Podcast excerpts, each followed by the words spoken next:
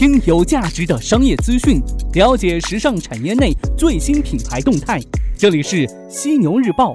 本栏目由时尚家荣誉出品。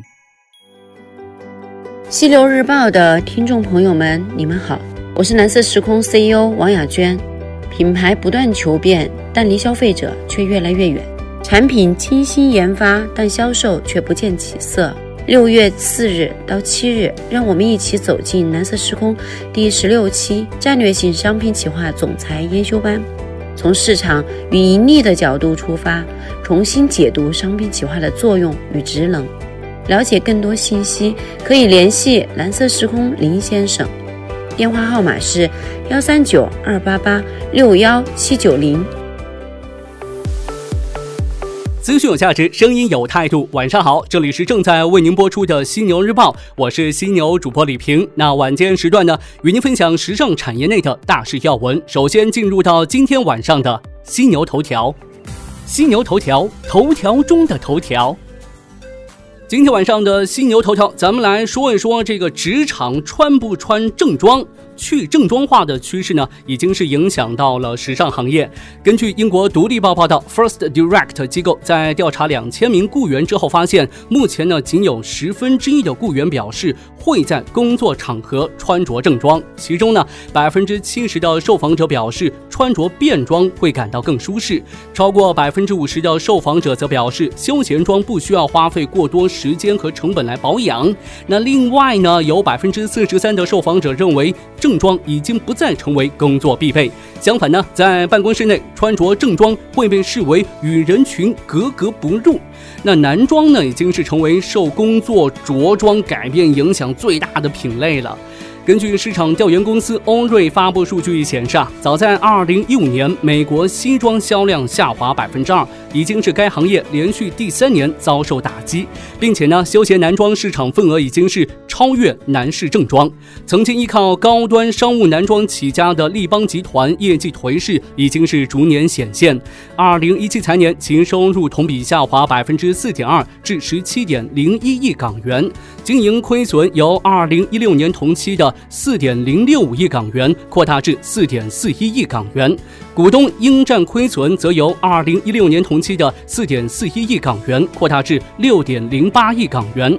摆在立邦等国内传统服饰集团面前的是曾经核心消费群体的流失，立邦的低迷恰逢中国时尚消费观念转变的重要时点。有数据显示，分布在中国一二线城市的中产阶级群体，在服饰、生活方式等领域所爆发的消费潜力，正在塑造一批更注重休闲的品牌。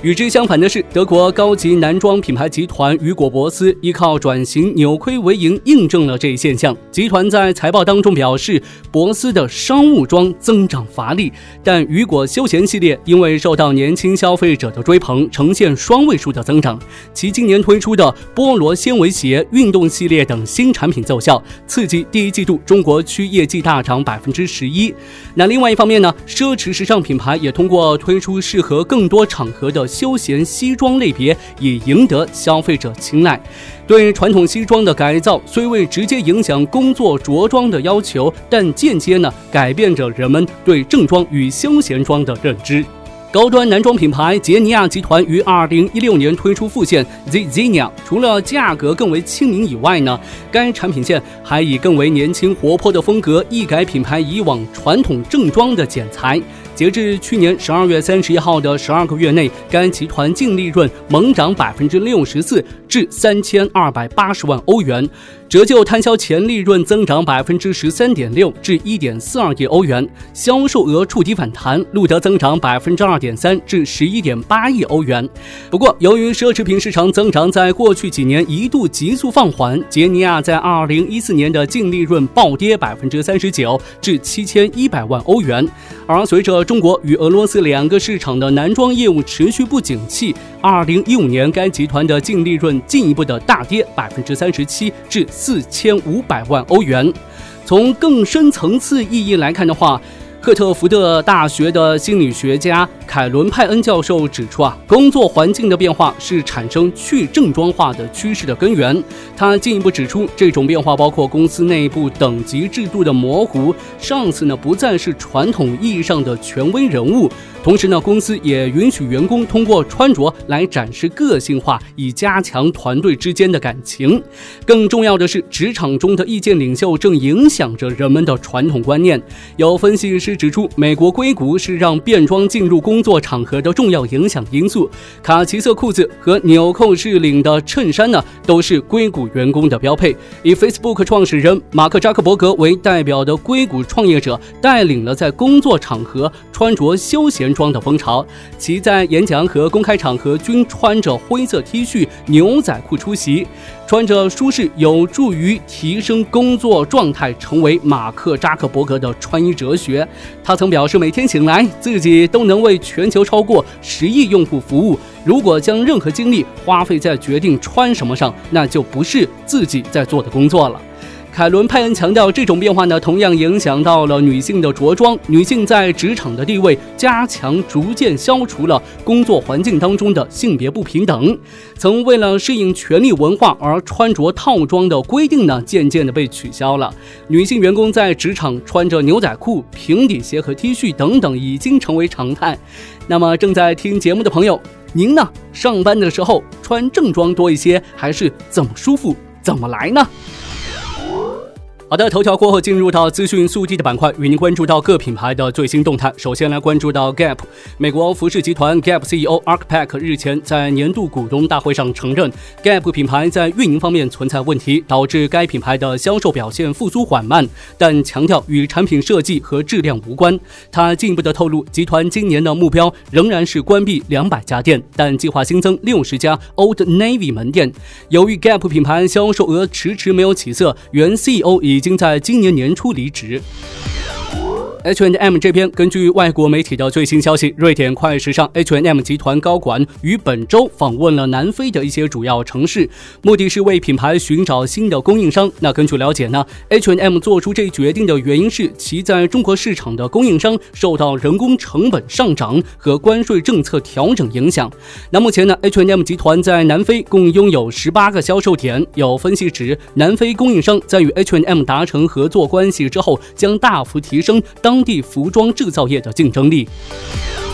最近，美邦服饰对深圳证券交易所关于对上海美特斯邦威服饰股份有限公司二零一七年年报的问询函作出回复。针对经营业绩亏损，美邦服饰公布了二零一七年净利润变动的构成因素，主要包含营业毛利增加二点二亿元，销售费用增加一点三五亿元，管理费用减少零点五六亿元，财务费用减少零点四九亿元，资产减值损失增加一点二七亿元。那投资收益减少五点三三亿元，所得税的费用减少一点二一亿元。以上影响合计三点四九亿元。值得注意的是，美邦服饰在回回复问询函中补充公开了其线下门店的数量，其中呢，线下直营店一千零二十二家，线下加盟店两千七百六十九家。可以看到，美邦服饰的线下加盟店占据了线下门店总数的百分之七十三，但是呢，带来的营业收入却同比上年降低了百分之十一点八五，仅为二十二点六四亿元，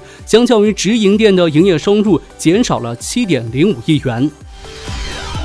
最后，咱们来关注到一份排行榜。全球著名审计和企业咨询公司德勤近期呢公布了二零一八年全球奢侈品力量排行榜。依据年度销售额对全球奢侈品公司进行排名，法国奢侈品集团 LVMH 再度荣膺全球头号奢侈品公司称号，年销售额是二百三十四亿美元，是排名第二位的雅诗兰黛集团销售额一百一十八亿美元的两倍以上。这两家公司的销售额增幅均为百。百分之五，而去年排名第二的瑞士奢侈品巨头利丰集团排名落至第三位，年销售额一百一十六亿美元，同比下滑百分之三点九。尽管如此，利丰集团的净利润仍高达百分之十一点四，排名前一百强中的第十一位。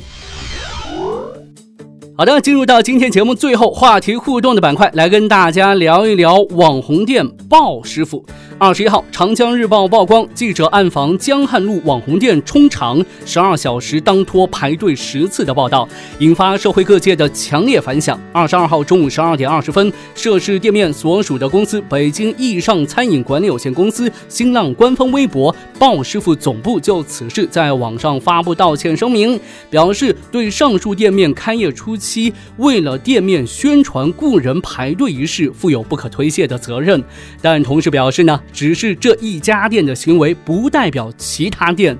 如今呢，市面上各种网红店铺天盖地而来，所有的网红店都有一个特征：排队的人超级多，从早到晚就没断过。之前呢，有媒体也爆料过网红店雇人排队，营造人气火爆的场景。所以呢，每次看到网红店大排长队的这个队伍啊，我就心想吧，这又雇了多少人呢？那今天晚上呢，咱们就来聊聊这事儿。您去网红店排队消费过吗？一排就是半个小时，甚至一个小时，您觉得值吗？来跟我分享一下您的观点吧！别忘了在留言的时候呢，附上您的联系方式，我会选取幸运听众送上时尚家定制的犀牛抱枕一个。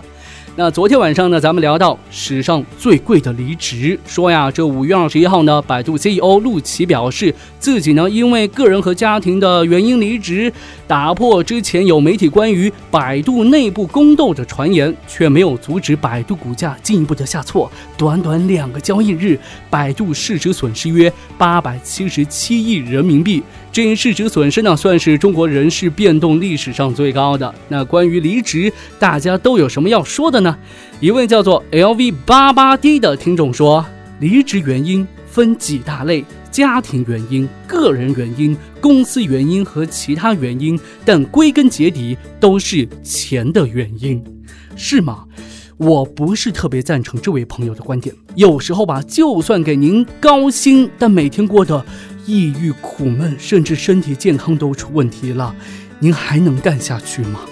再来看到这位叫做“环游四方”的听众说，之前比较火的辞职理由。世界那么大，我想去看看，简直就是毒鸡汤。现实中的我们很多时候都是无奈，就算工作不如意，但是上有老下有小，辞职就不是你一个人的事了，是一个家庭的大事。奉劝那些年轻人，辞职请三思，毕竟找工作也不是那么好找的，要懂得在工作当中发现乐子。看来这是一位有故事的听众啊！犀牛主播，我这里有酒，恳请所有有故事的听众。说出你们的故事。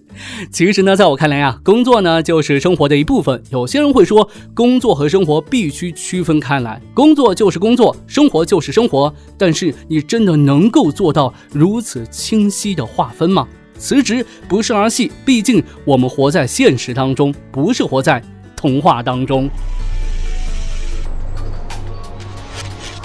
好的，今天晚上呢，咱们就聊这么多。欢迎您吐槽本期节目，我会关注您的每一条留言，也欢迎您关注时尚家学院微信服务号“时尚时尚最时尚的时尚专家的家商学院的学院时尚家学院”，更多精彩等待您的发现。我是犀牛主播李平，明天早上的犀牛日报与您不听不散。